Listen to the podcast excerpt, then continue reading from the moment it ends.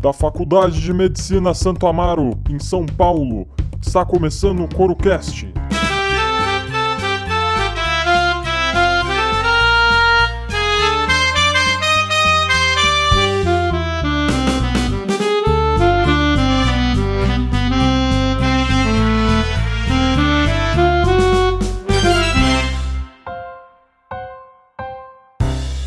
Boa noite, eu sou o Lucas Riso. E eu sou a Lana Rodrigues. Hoje a gente vai trazer uma médica de família e ex-aluna da nossa faculdade, é a doutora Maria.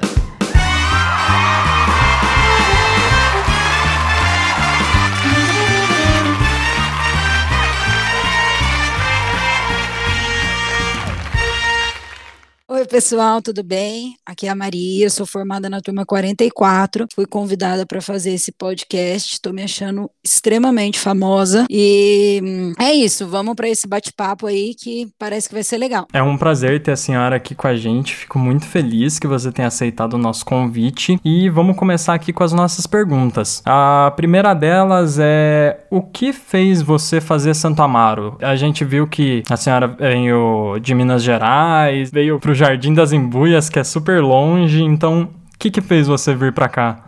É, na verdade, é, no, no, podcast anterior, né, eu vi o Mono falando sobre cair de paraquedas na, na medicina, né? Eu, eu acho que quando a gente cai de paraquedas, a gente tem mais ou menos um plano de voo, a gente sabe que a gente vai cair bem em algum lugar. Eu estabaquei em queda livre. Foi uma. Não foi nada do que eu planejava na minha vida, mas foi melhor do que o que eu planejei. Então, é, como foi tudo isso, né? Eu realmente sou do interior, sou de Andradas. Minha cidade tem uma média de uns 40 mil habitantes. E você imagina, né? É uma rua que desce, uma rua que sobe. Cidade de primeira, passou para segunda, acabou a cidade. Então. Já é do interior. então, assim, na verdade, o, o, o meu ideal quando eu pensei em prestar uma faculdade, que anteriormente nem era medicina, minha ideia sempre foi seguir alguma coisa relacionada a artes, eu queria fazer artes cênicas, aí minha mãe me deu três tapas e falou que primeiro eu me sustentava, depois eu, eu ia fazer o que eu gostava. Mas enfim, Sim. falei, quer saber, então eu vou prestar medicina, porque a gente tem a ideia, quando a gente não faz medicina, que a gente vai ser milionário, né? Com certeza. Ah, aí, foi assim, comecei a prestar medicina meio que no susto, porque fui no embalo de vários colegas prestando medicina. Falei, putz, vou prestar também. Tá todo mundo prestando, né? Deve ser, deve ser a maior onda prestar isso, porque se todo mundo vai, também vou. Aí, o que, que aconteceu? Eu era muito boa vivan. Adorava badalar, festa, amigo. Estudar mesmo, eu não gostava muito, não. Aí, aí o que, que acontece? No primeiro vestibular que eu fiz, eu fiquei em 150, foi Barão de Mauá. E eu era tão cabaça, eu tinha tão pouca ideia do que, que era estar na é, centésima posição, assim, medicina, que eu falei, puta que merda, né? Nossa senhora, 150 nunca na minha vida que eu vou passar. E a hora que veio, eu vi colegas, assim, que estudaram uma vida ficando em 600, 700. Eu falei, gente, será que eu sou boa em prestar vestibular? Vou jogar na mega, né? Aí, beleza eu fui ver e realmente tinha sido um ótimo resultado que eu tinha conseguido, e isso fez com que eu, eu me animasse a, a, falei, putz, eu consigo fazer isso. Eu vou estudar e eu vou passar. E assim, era, eu, eu, era, eu era bem relaxada na época da escola. Então, quando eu falei para os professores que, que, que eu ia prestar medicina, foi a mesma coisa que de falar, meu, eu vou ali no pico e vou pular, entendeu? Era uma coisa que ninguém colocava fé. Duvidaram de você? Oxi, só não acreditaram. Duvidaram foi o que mais fizeram. Aquela famosa frase, você não quer escolher outra coisa, né? É, Vai para artes cênicas, minha filha. Daí acontece que, que eu me empolguei, né? Prestei. E assim, o meu local ideal de passar seria Alfenas, Pouso Alegre, que eram cidades próximas da minha, porque a minha ideia era voltar todo final de semana e continuar para o meio de festa, né? E São Paulo, São Paulo era uma coisa assim.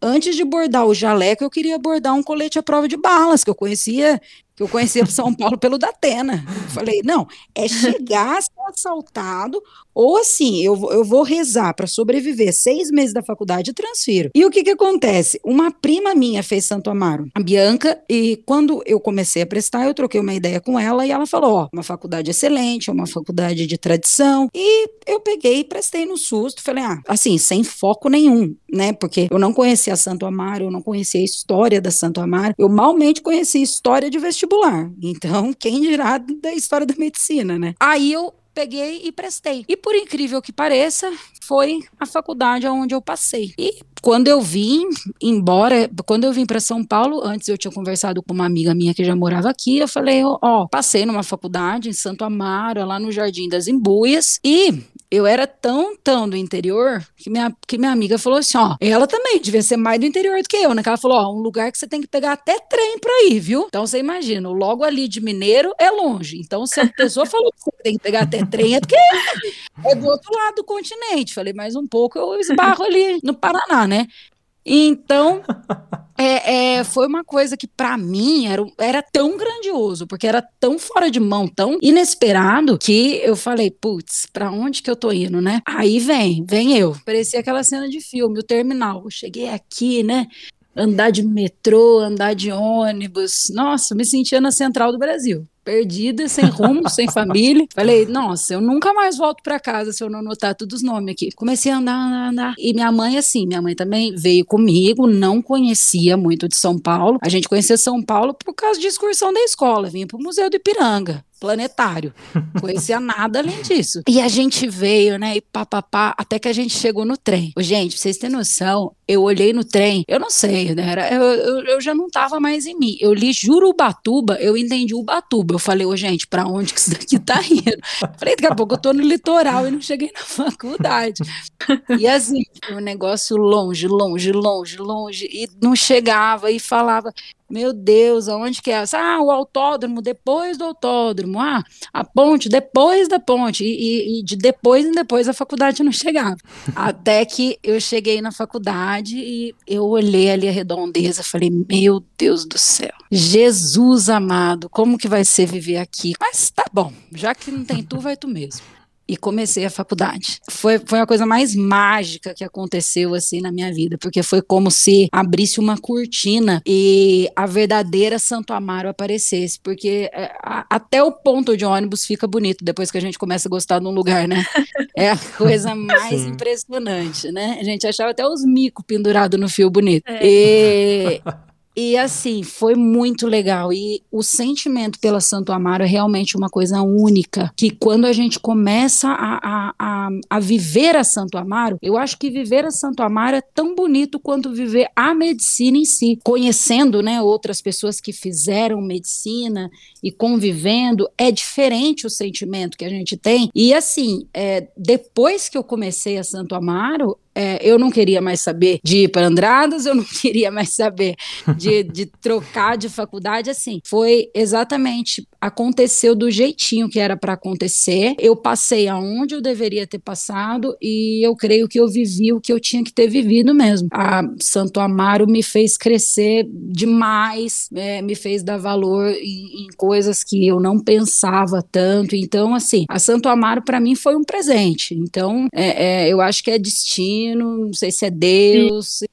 Assim, depende no que cada um acredite. Então, leve, leve como eu caí na Santo Amaro de acordo com, com suas crenças, mas foi o, o que tinha para ser na hora que, que era para ser. Então foi assim que eu caí dentro da Santo Amaro, de, de metrô em metrô, de, de, de crise em crise, achando que eu tô uma bala perdida e, cheguei na Santo Amaro. Sim. E virou casa ainda por cima. Exato.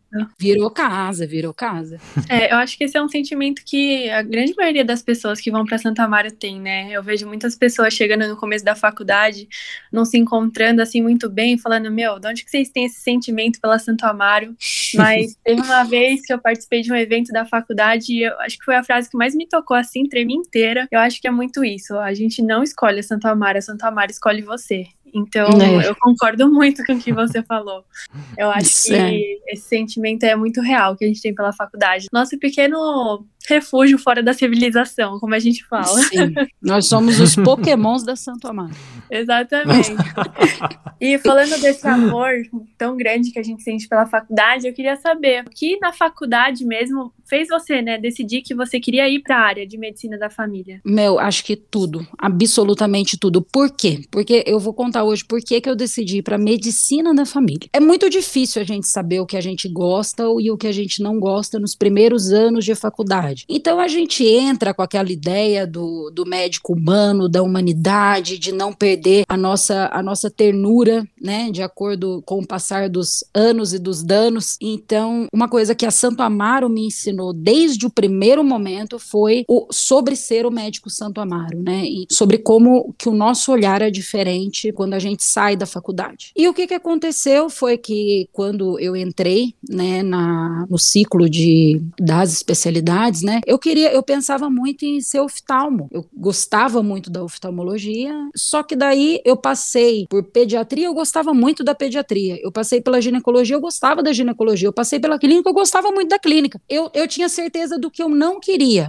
Eu nunca tive aptidão para áreas cirúrgicas entendeu? Então, uhum. era algo que é, é, dentro do meu perfil não se encaixava, não me imaginava dentro de um centro cirúrgico tendo hora para entrar e não tendo hora para sair, porque, assim, rotina na minha vida sempre foi uma coisa muito importante. E, assim, eu, eu via a, a vida, assim, do cirurgião como uma coisa muito imprevisível, né? A vida do médico em si é imprevisível, mas dentro do controle que eu conseguia ter, da estabilidade e tudo mais, eu preferia, eu optava sempre por essas áreas áreas. Então, o que que acontece? No quinto ano, eu conversei com a doutora Silvia, a doutora Silvia não está mais na faculdade, Silvia Kitadai, era uma excelente mestra, era uma excelente oftalmologista e ela concordou que durante as férias eu passasse 15 dias na oftalmologia para acompanhar, para entender como que era a rotina dos residentes e tudo mais.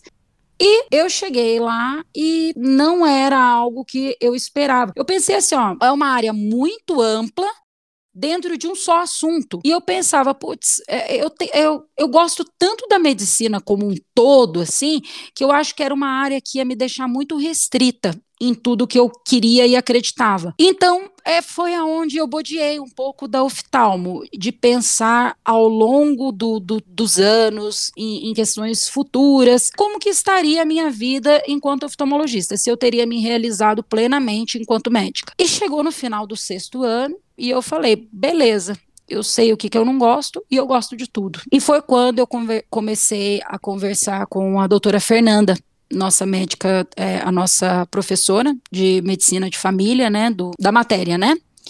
E uhum. ela gostei muito das aulas dela, gostei muito da dinâmica do, do papel do médico de família, por conta que o, o que eu tenho de memória é, é, de conhecimento dentro da família, era o meu bisavô, que era médico, e o quanto o médico de família resgatava o médico que ele era.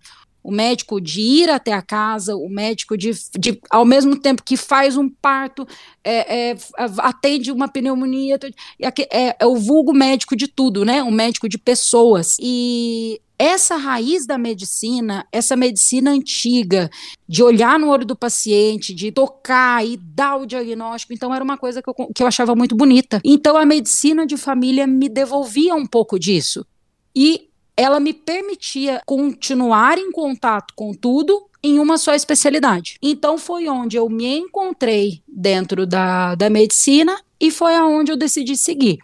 Aí eu, assim que, que eu me formei, né, algum tempo antes eu já tinha feito contatos com algumas pessoas, com alguns lugares, e assim que, que, que, eu me formei, eu já fui trabalhar como médica de família pela Monte Azul, um local que eu estou até hoje. Já vou para três anos trabalhando lá. E assim, é, é, uma empresa que, que me permitiu crescer muito dentro dela. Então, assim, ó, ela oferece muito curso, muita especialização. Então, assim, para áreas como saúde mental, colocação de DIL. Então, foi algo que eu experimentei, gostei e fiquei. E foi aprimorando cada vez mais também, né? É, continuo, né?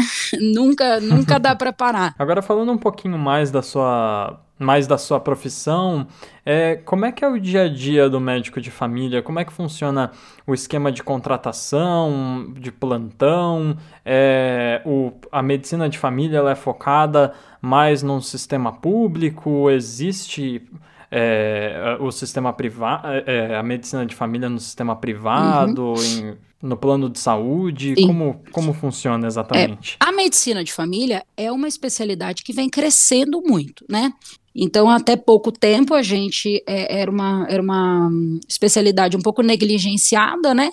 Que era uhum. o conhecido como médico do postinho. Então, muitas pessoas têm a imagem ainda do médico do postinho, o cara que está lá para passar de pirona em casa, trocar receita, pedir exame de rotina e encaminhar, né? Sim. E, e quando a gente começa a trabalhar nesse meio, a gente vê que é muito mais do que isso, né? Então, o que, que aconteceu? Nos últimos anos, as especialidades vêm ficando muito saturadas. Então, é, nós temos ainda a educação, os pacientes, os leigos no Brasil, tem muito ainda aquela mentalidade de que cardiologista cuida de coração, pneumologista de, de pulmão, é, é, ginecologista de mulher, e assim, pouco ainda se conhece dessa população sobre o médico de família e sobre como é possível fazer isso com escuta e entendendo o ser humano como um todo. O que, que aconteceu? As grandes, os grandes centros, né, de saúde, Sírio-Libanês, Einstein, nos últimos anos vem investindo muito no médico de família, justamente para tentar desaturar um pouco esse mercado, que é tão cheio, né, que os uhum. médicos mais, os especialistas não conseguem dar mais conta de tanto volume. Na grande parte, nós somos conhecidos como os médicos da UBS mesmo, né, que é a Unidade Básica de Saúde, unidade essa que é regida pelo SUS, é a porta de entrada, né, para o Sistema Único de Saúde hoje. Então, da Sim. mesma forma que o CAPS é uma porta aberta, o, o, a UBS também é uma porta aberta, entendeu?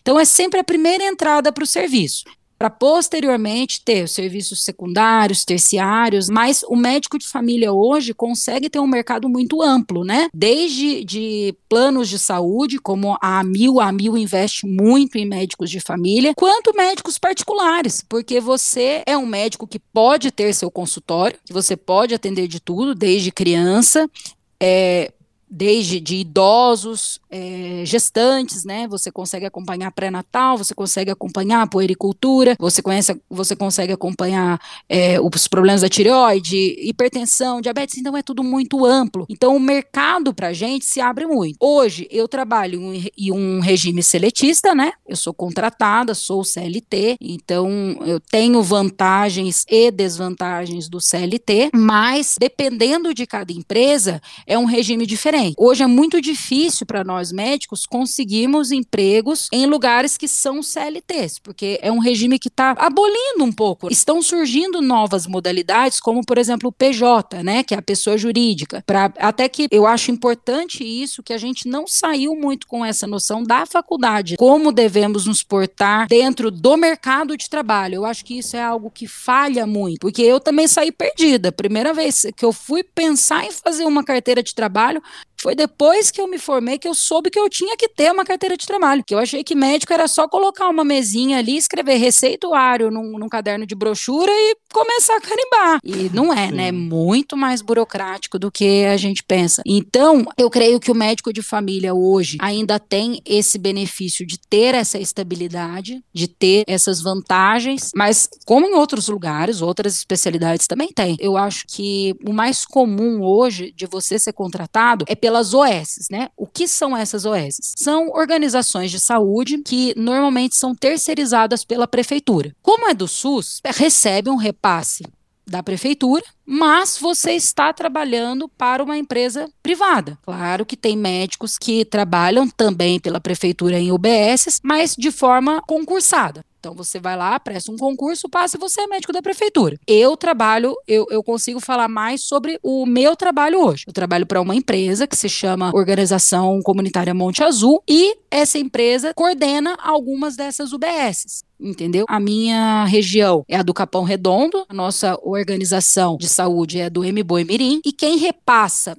a, a Monte Azul recebe uma verba da prefeitura e essa verba é repassada para os funcionários, mas quem organiza toda a questão é essa organização de saúde. Dentro de São Paulo, nós temos Sejan, temos o Einstein, SPDM, Santa Catarina, são muitas, muitas opções, de acordo com a região que você deseja trabalhar. E, então, da região, por exemplo, da nossa faculdade, tem uma OS que chama Associação da Saúde da Família, que é a ASF. Mas também tem UBSs da Zona Norte, na Zona Leste, na Zona Sul. E normalmente, quando você tem o interesse de sair da faculdade e trabalhar em uma UBS, é, você conta com diversos sites de vagas, cato, enfim. Essas vagas ficam disponibilizadas nesses, nesses locais de acesso a vagas de trabalho, como também você tem o contato direto entrando, pesquisando OS da sua região. Então é um, é um acesso fácil de, de, de, você conseguir uma comunicação com eles, com o RH deles, e cada, e cada OS tem o seu critério de contratação.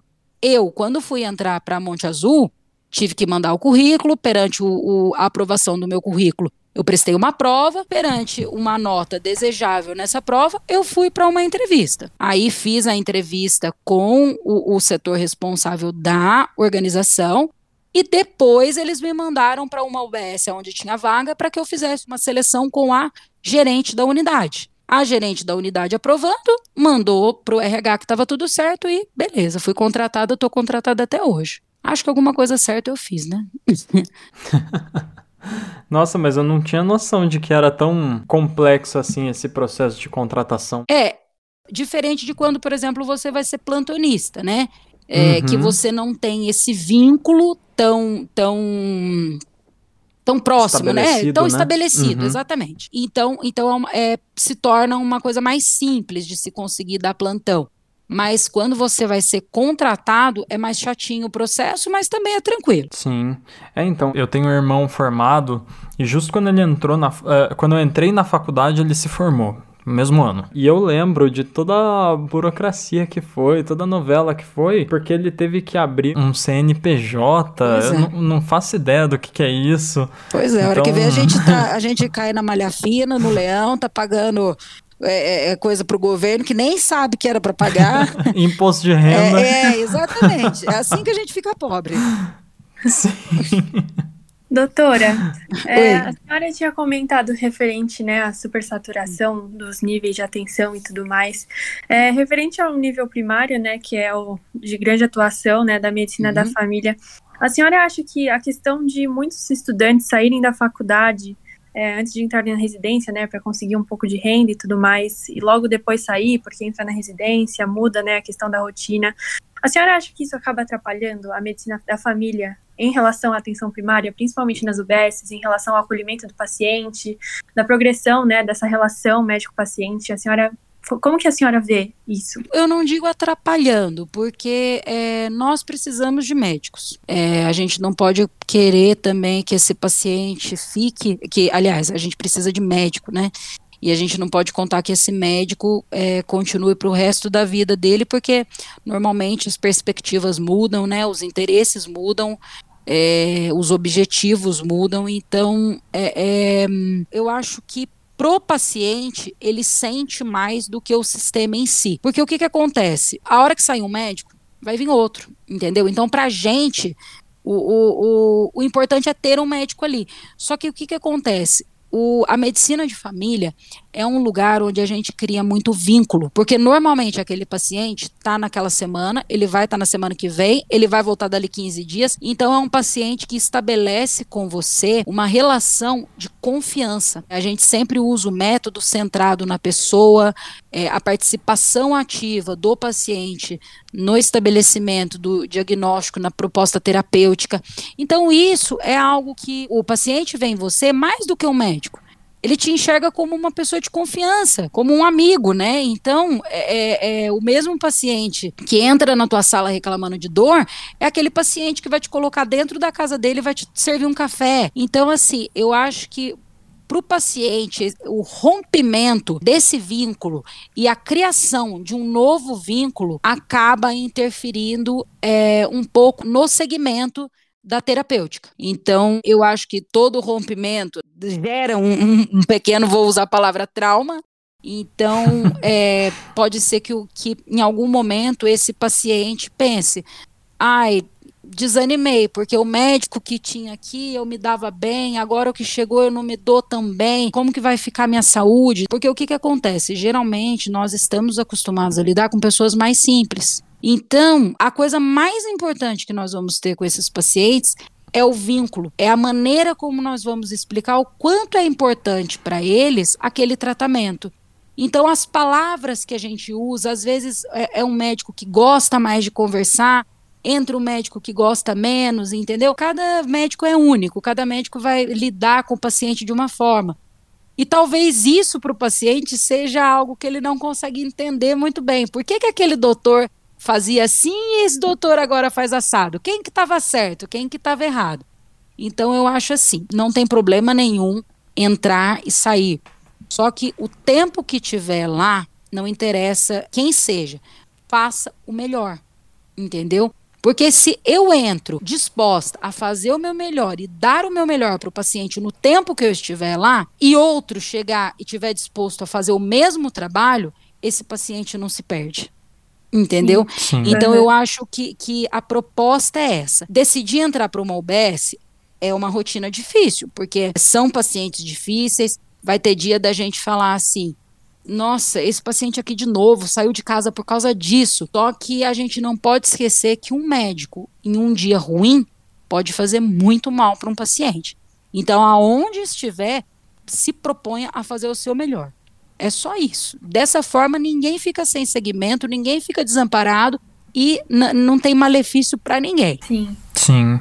E eu acho muito interessante isso na, na saúde da família, que diferente de um de um atendimento mais de emergência, né, no qual falando de uma maneira bem crua, você vai resolver o problema do paciente, e tchau, encaminha para um para um especialista, para alguém para ter um acompanhamento maior disso, o médico de família ele vai ter sempre o acompanhamento daqueles pacientes, né?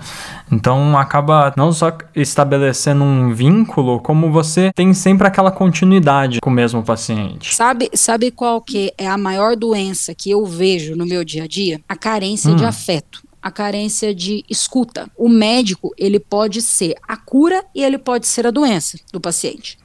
Então, o que que acontece? Tem muito paciente que entra na minha sala e eu tenho, na atenção básica, eu tenho 15 minutos de consulta. E a gente, quando uhum. começa, fala: Meu Deus, 15 minutos eu não consigo fazer nada. E quando a gente vai pegando experiência, a gente vê que a gente pode fazer muito e a gente pode fazer tudo. E o que está faltando para as pessoas? Saber ouvir, querer ouvir. É, porque assim, ó, nossa rotina não é fácil, é, é uma rotina dura. A gente escuta coisa ruim o dia inteirinho, a gente escuta sobre doença, entendeu? A gente não trabalha ouvindo, ai, os lírios são lindos, as flores. Não, é dor, é cansaço, é, é só coisa ruim que a gente escuta. Ninguém, ninguém vai no médico porque, ô, oh, vim aqui te dar, te, te dar um abraço. Não. O paciente vai lá porque ele, porque ele tá doente. Então você vai Sim. escutar doença o dia inteirinho. Isso daí enche um pouco o saco, né? A gente, a gente fica cansado. É, geralmente é, é, tem muitas pessoas que a gente cruza na vida, não só pacientes, mas profissionais, colegas que sugam muito a gente. Então, às vezes, você acaba descontando na pessoa errada, né? É, um paciente sai da tua sala, foi aquele atendimento cansativo, próximo que entra se atende com uma má vontade. Então, é, não é bem por aí. Tem muita gente que entra no meu consultório e fala Ninguém nunca me examinou como você me examinou. Ninguém nunca me ouviu como você me ouviu. Então, assim, ó, é aí que a gente percebe a diferença que a gente consegue fazer com tão pouco. Quando eu entrei para trabalhar, eu tinha medo de prescrever de pirona, entendeu? Só que eu sabia conversar, eu sabia ouvir. E eu via que isso fazia diferença. Aí depois, como eu, quando eu fui pegando mão, que eu fui criando uma certa confiança em mim, eu via que eu podia prescrever a medicação, podia propor a terapêutica, mas que o mais importante do meu tratamento inteiro era que o paciente saísse de lá com a certeza de que ele teve atenção. Porque se o paciente não teve atenção, esquece. Você pode estar certo que ele vai achar que você estava errado. Ao passo que se você não consegue atingir o seu objetivo no tratamento, mas você foi gentil, você soube conduzi-lo, ele te dá uma, uma segunda chance para acertar. Sim, isso realmente é muito interessante. Eu, eu, eu gosto muito da, da, da ideia de um, de um médico próximo do paciente, né? A relação médico-paciente é uma das coisas mais importantes, se não a mais importante de qualquer atendimento. Com certeza. Eu, eu já ganhei galo, já ganhei caixa de banana. Uma vez eu tive que voltar para casa com cinco caixas de banana. Isso era uma coisa que a gente ia perguntar agora, sabia? A gente ia perguntar se, se você tem alguma história de algum presente que você já recebeu de algum paciente. Que mais marcou, assim. Vai lá, vai lá, dá uma chegadinha no meu Instagram, vê lá nos destaques pra você ver o galo. Gente, uma vez, eu fui no, é, isso daí eu tava no Grajaú, eu não Como eu tava você trabalhando. levou o embora? Essa é a Não, pergunta. vai escutando. Eu tava, eu tava, eu tava, eu trabalha, tava de plantonista no Grajaú. Eu não tava nem no, nem na UBS. Final de semana lá. E era uma paciente que tava lá, fazia muito tempo. Cheguei para ela, falei, dona Maria, a senhora quer ir para casa? Quero ir para casa. Falei, então vamos embora que a senhora não tem mais que ficar aqui não. Ah, minha filha, eu vou ter alta. Ué, vai, ué. Não quer ir para casa? Vai para casa. E ela estava bem, estava tudo certinho, já, já tinha critérios para alta. É, eu estava lá aquele dia, mas claro que os outros colegas tinham feito um excelente trabalho e a paciente saiu de lá bem, né? E ela falou assim, doutora, ai, que hora que a senhora vai embora? Falei, ixi, meu bem, só às sete horas da noite, isso daí era uma da tarde. Ela, não, dá tempo, eu vou para casa, vou tomar um banho e meu filho vai te trazer um presente. Falei, imagina, capaz, não precisa, tá louca? Aí ela pegou, não, faz questão, faz questão. Falei, então tá bom. Aí, de repente, eles me anunciam no hospital, doutora Maria Rosa, é, tem um presente para a senhora, não pode entrar dentro do hospital, tá no estacionamento. Estourei no norte, falei, ganhei um carro, né? O paciente voltou aqui com... falei, nossa, que, que, que é isso, né? Ou ela me deu um, um, um, É carro, não adianta, no estacionamento, não pode entrar no hospital, vou pensar o quê, né? Cheguei lá, uma gaiola. Falei, Jesus amado. Eu olhei assim pro lado, o povo tudo rindo de mim, me filmando. Falei, eita, que tem treta aqui. Eu só escutei. Falei, pelo amor de Deus.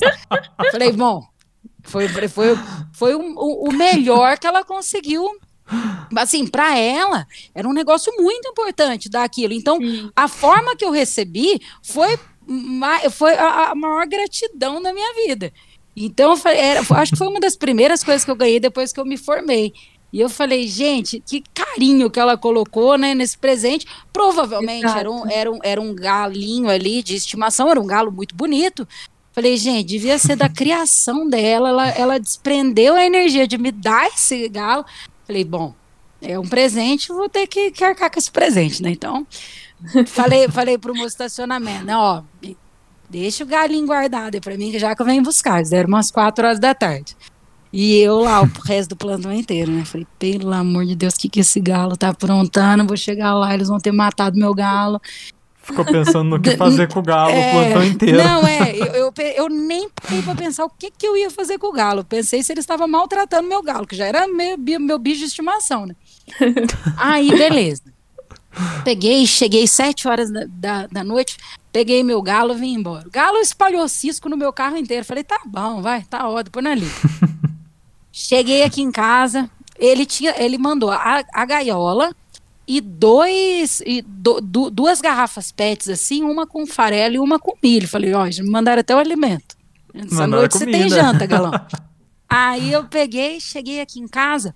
Juro por Deus, eu moro, não sei se vocês conhecem o Parque dos Pássaros, desde que eu, desde que eu vim para certeza. faculdade eu moro aqui e Sim. continuo aqui até hoje, né? Então, eu peguei o, o apartamento, deixei ele ali na, na, na área ali de, de, de- da lavanderia e tudo mais.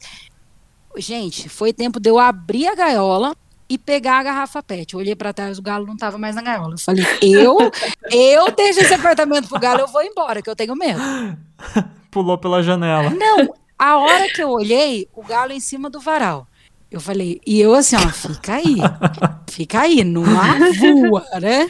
Não voa daí, pelo amor de Deus. Ah, foi a mesma coisa de falar, bate a asa, pá, voou pra, pra, pra cima da pia. Eu falei, meu Deus do céu. Eu não sabia nem que galo voava. Não, eu também não. Eu também não, mas eu tive a experiência ah, da pior Naqueles forma. pequenos voos, não voa. De naqueles repente-. Né, pequeno voo, de repente ele tava em cima da geladeira. Peguei e liguei pra minha vizinha. Falei, ó, eu não pego o galo, você pega? Porque ele- eu tenho medo dele picar meu olho e vai causar um acidente comigo aqui. Ela veio aqui, pegou o galo, colocou, a gente colocou ele dentro da dentro do, da gaiola e boa. E eu falei, bom, galo não tá no habitat natural dele, né? Ele não vai fazer grandes efeitos. Quatro horas da manhã, o galo despenca a gritar. Eu falei, meu Jesus amado, que esse galo vai cantar todo dia, quatro horas da manhã. Aí depois das cinco é o zelador ligando, ó. Não, mas vai reclamando. escutando. Vai escutando. Eu, eu, eu desci, desci no elevador, encontrei com um vizinho, né, que estava indo para a faculdade, e ele, nossa, que barulho de galo. Será que tem um, alguém criando um galo aqui dentro do, do, do apartamento? Eu falei, olha, moço, tem uma moça ali que ela tem mania com passarinho. Eu tenho certeza que é ela, viu? Eu disse, olha, ela, tem, ela é cheia de calopsita. Para ter um galo não custa muito. Eu acho que é ela. É bom você olhar lá. E, meu, e foi assim, ó. Jogou a culpa na vizinha. Lógico ia falar que era eu. Foi uma semana tentando fechar a boca desse galo até que eu conseguisse ir para Minas para levar o galo embora. Aí deu certo, consegui levar o galo. Ele fez umas presepadas comigo nesse meio tempo, mas tudo bem, nos perdoamos. O galo continua vivo, minha avó o cria, é, é- é um membro da família, né?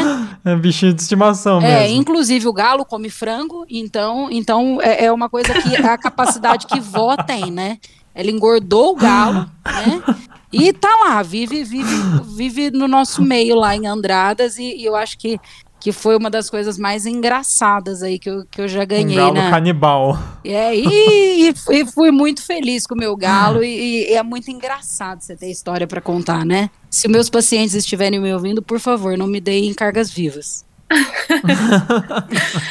Mudando desse desafio de cuidar do galo para um desafio que eu acho que todo mundo está vivendo agora, é, quais os desafios, assim, as mudanças que ocorreram, assim, na saúde da família desde que começou a pandemia?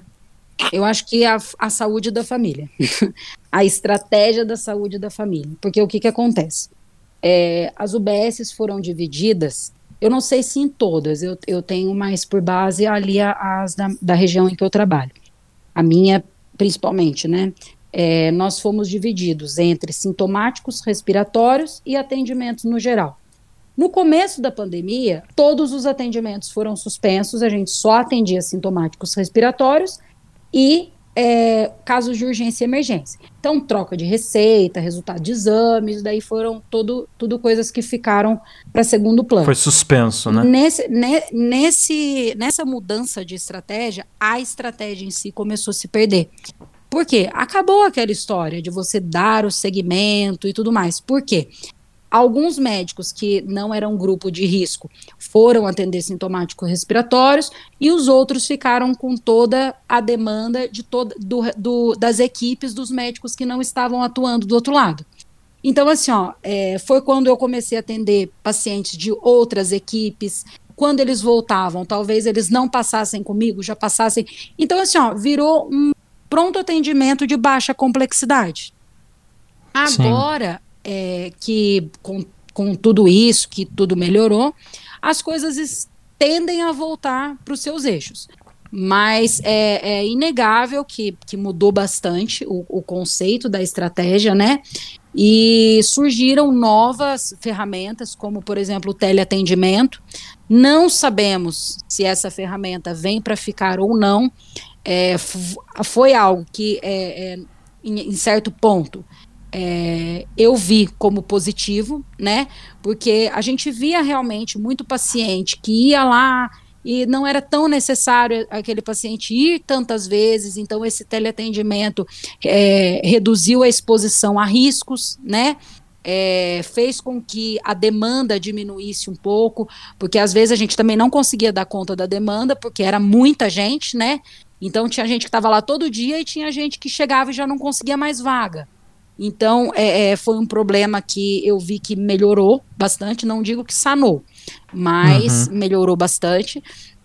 E assim, eu acho que o, o, maior impacto realmente foi no segmento, no que a gente tinha é, como ideia de estratégia da saúde da família. Médicos que. Agora que saiu uma portaria que, que liberou, mas, por exemplo, eu tenho lupus, então eu não eu estava enquadrado em grupo de risco. Então faz um ano e meio que eu não faço uma visita domiciliar.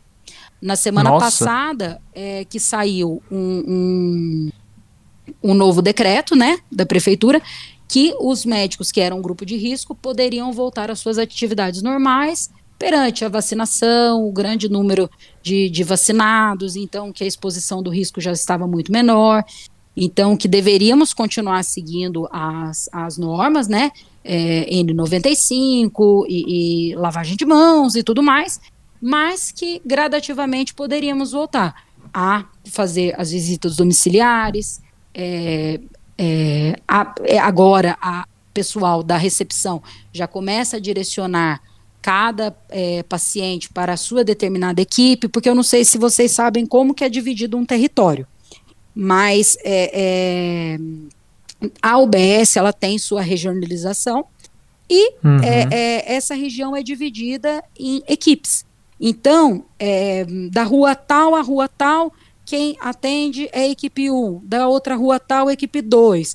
E, então, para ficar essa divisão, e dentro dessa subdivisão, microárea 1 é tal ACS, entendeu? Que são as agentes de saúde. Microárea 2, quem atende. Então, assim, é algo bem dividido para que a gente possa é, dar uma atenção muito maior. Então, é, eu acho que agora as coisas tendem a se normalizar.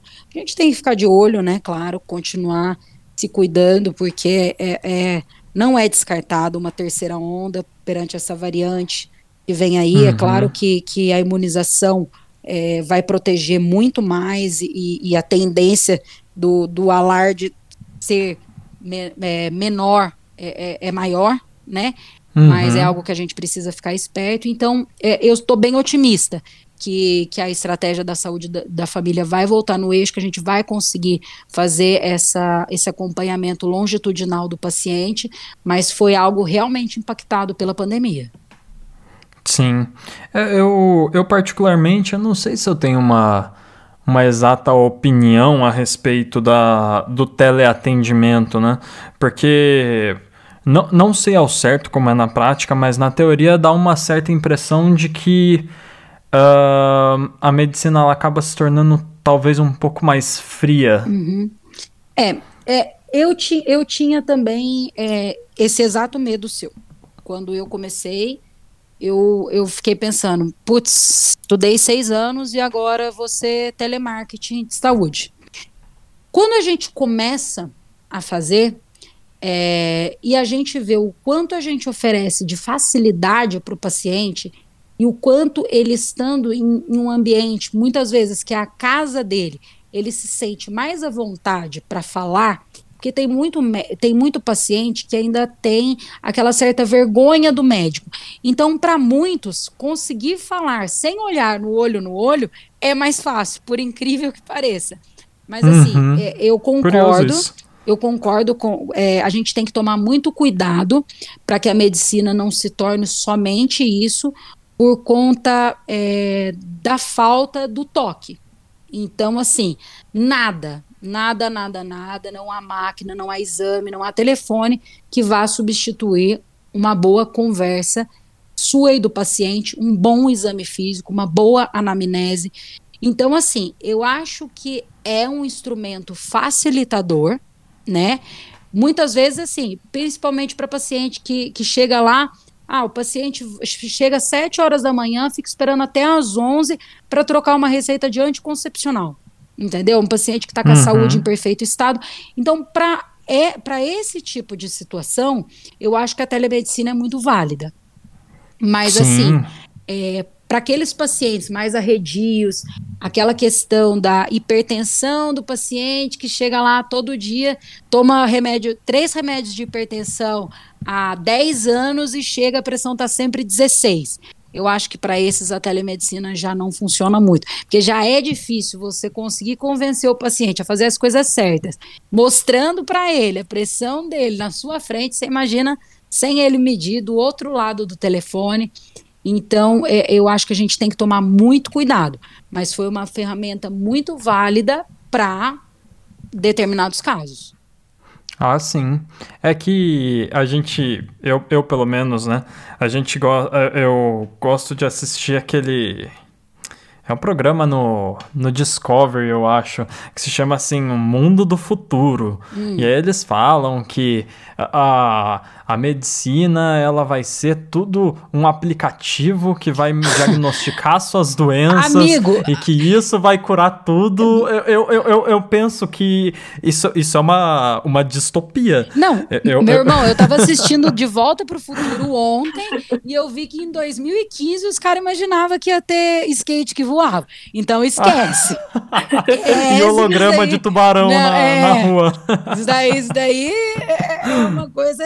É, realmente, tá, eu acho que as coisas vão evoluir muito, como já evoluíram, e eu acho que é necessário essa evolução e é necessário que é, evoluamos. Evoluamos, existe isso, né? Ah, enfim, vocês eu, entenderam. Eu não sei muito bem, mas, mas a gente entendeu. Tá é, é, é, é, necessário que a gente cresça, né? Junto com, uhum. com o, o, o, progresso do mundo.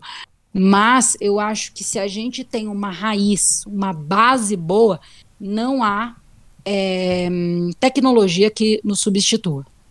Sim, até, Sim. tem até startups hoje em dia, né, que acaba misturando um pouco dos dois é, que utilizam é, a primeira, o primeiro contato com o paciente, utilizando né, a equipe de enfermagem, uhum. mais e posteriormente até o, tele, o teleatendimento. Então, Sim. é que nem vocês falaram, eu concordo muito com vocês dois de que essa mistura é essencial. Eu não, não concordo muito também com essa super utilização da tecnologia. também acho é. que esse contato com o paciente é único e até pra gente é ruim, né? A gente acaba perdendo esse. A, a medicina, a medicina se torna si, né? muito mecânica, né? Exatamente. Ela já é vira, muito vira linha de si, produção. Né? Ela já é muito mecânica. Não, com certeza. Si. Então, se a gente deixar que ela se torne mais ainda, eu acho que acaba perdendo totalmente a essência do que é a medicina.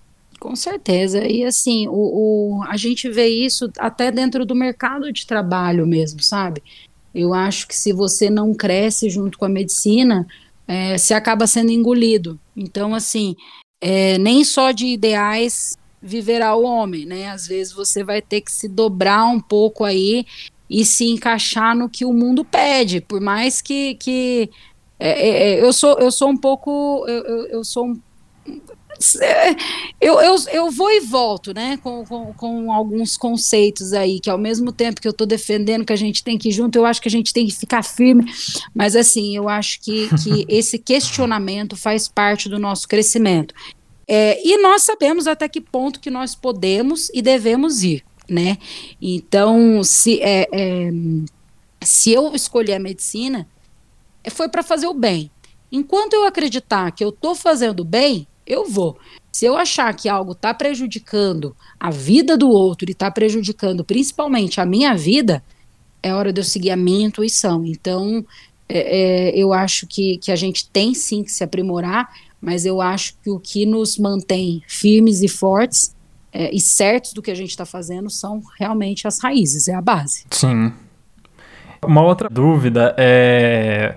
Por, por você ter um contato bem, bem forte com as com os pacientes, com as, com as famílias. Você vê é, que é muito comum é, população querendo tratar doença com aquelas receitas caseiras, tipo... Chá de alho. A, Nossa senhora, eu, é. sei, eu sei fazer 15 tipos de chá de alho que eu já aprendi com meus pacientes.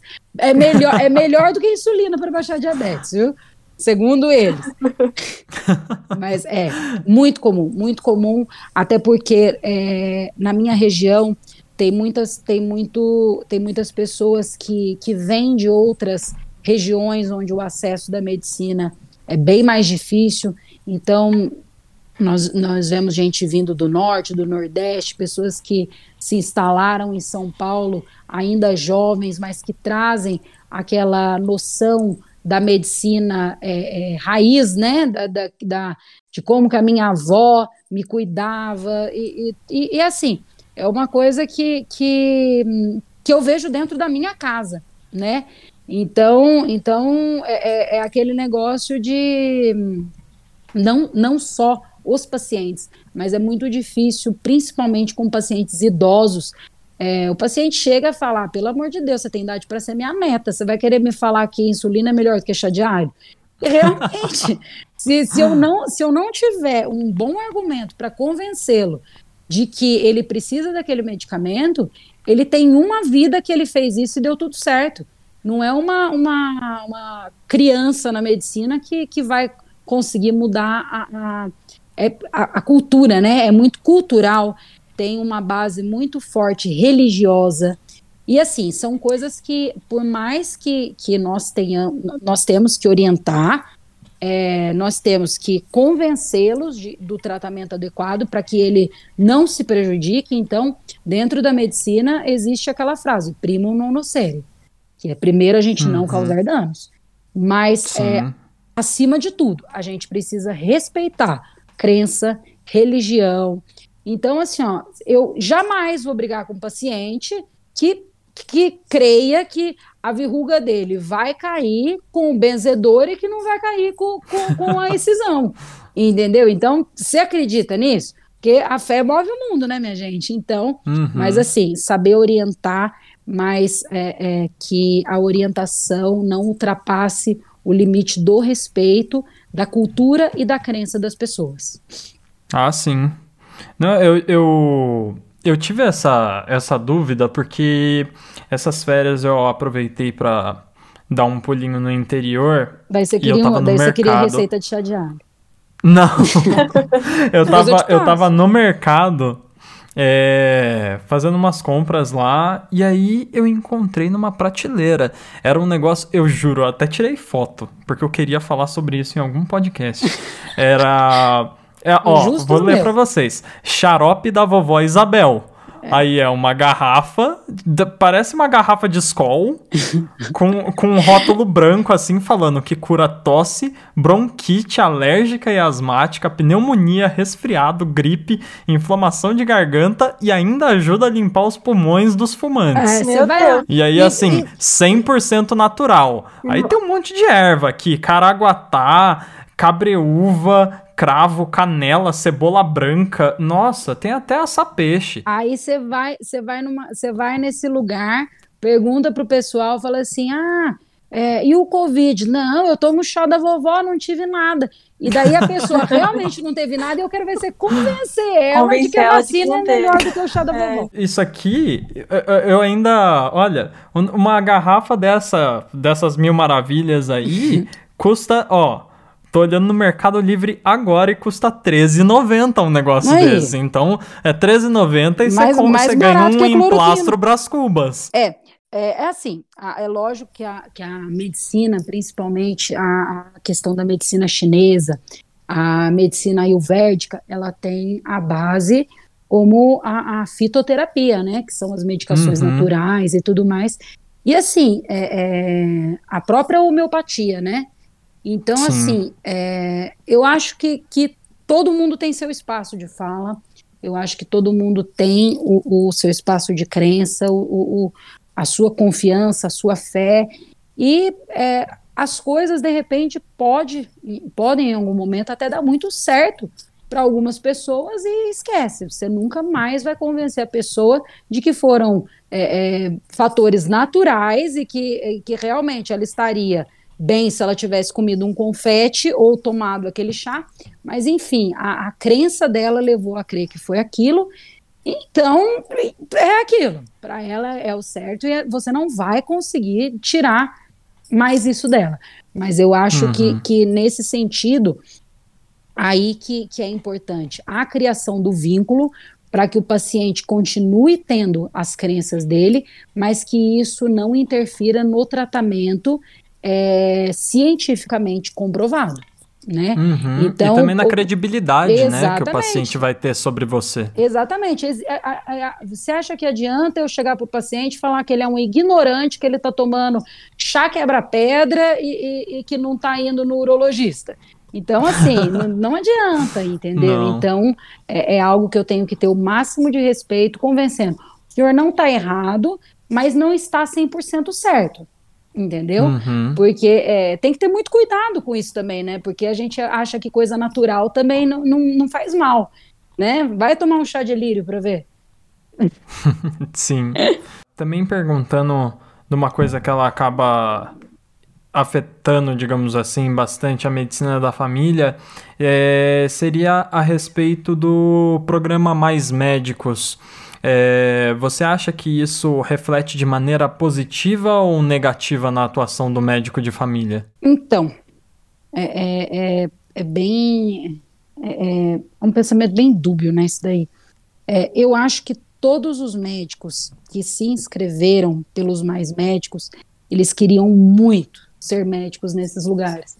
Então eu acho que é, é, acabar com esse programa é um tiro no pé. Você está tirando a, a chance de, de, que profissionais atuassem com vontade, com responsabilidade. Então assim, ó, eu acho super positivo. É, desde que voltando para o, o começo do nosso podcast, de aonde quer que você esteja, faça bem feito. Aonde for, Sim. vai ter gente boa, vai ter gente ruim.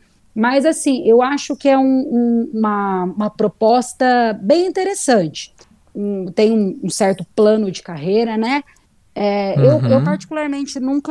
É, eu, não, eu não parei para ler, então eu não posso te falar com tanta propriedade assim em como é, em como é o plano de carreira e se realmente é algo atrativo e que vai trazer benefícios para esses profissionais porque é, a gente também precisa visar o nosso crescimento profissional, né? Aonde, é, no que a gente for fazer. Então, é, é, eu não sei se, se, se dentro da proposta você acaba sendo só uma mão de obra, entre aspas, barata, ou se realmente você consegue ter esse retorno, mesmo que seja é, pessoal. Mas eu acredito muito nisso, de a, não interessa, você vai trabalhar por uma OS, você vai trabalhar pelo Mais Médicos, você vai trabalhar pelo Einstein, por onde for.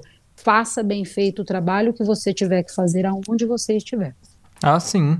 É que, assim, o, o que eu o pouco que eu vi a respeito é, das críticas sobre esse programa seria sobre meio que você, você tá, substituir. Você está falando do anteriormente, do, do da gente de, de de serem contratados é, é, os médicos do exterior ou depois da mudança?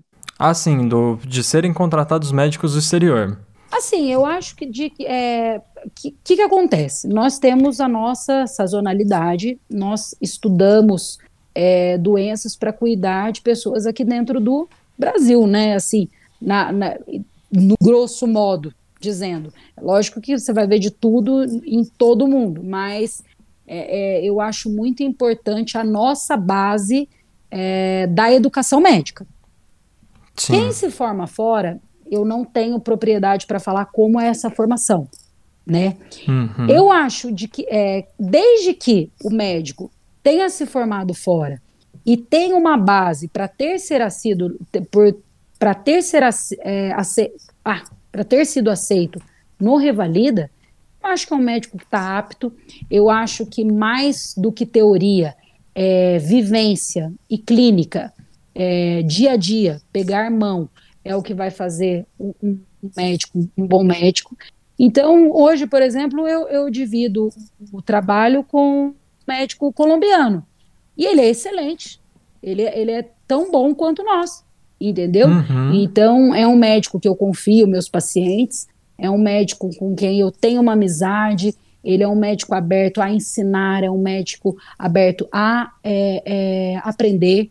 Então, eu acho que desde que a pessoa esteja ali de boa vontade e querendo aprender e querendo fazer o bem para o paciente, eu não vejo eles como é, concorrência. Não, eu acho que, que tem espaço sim para todo mundo, mas desde que seja feito tudo dentro da, da, regulamentado, né? Porque se a gente quiser ir para fora atender, a gente também vai ter que passar por essas é, aprovações, né? Então, então eu acho eu acho válido sim dentro dessas é, é, dentro dessas normas, né? Eu tenho uma, uma colega de profissão que, que recentemente é, topou o desafio, né? De, de ir atender o pessoal do, do, do Covid, né? É, é, uhum. Manaus, né? E assim, era um cenário de guerra.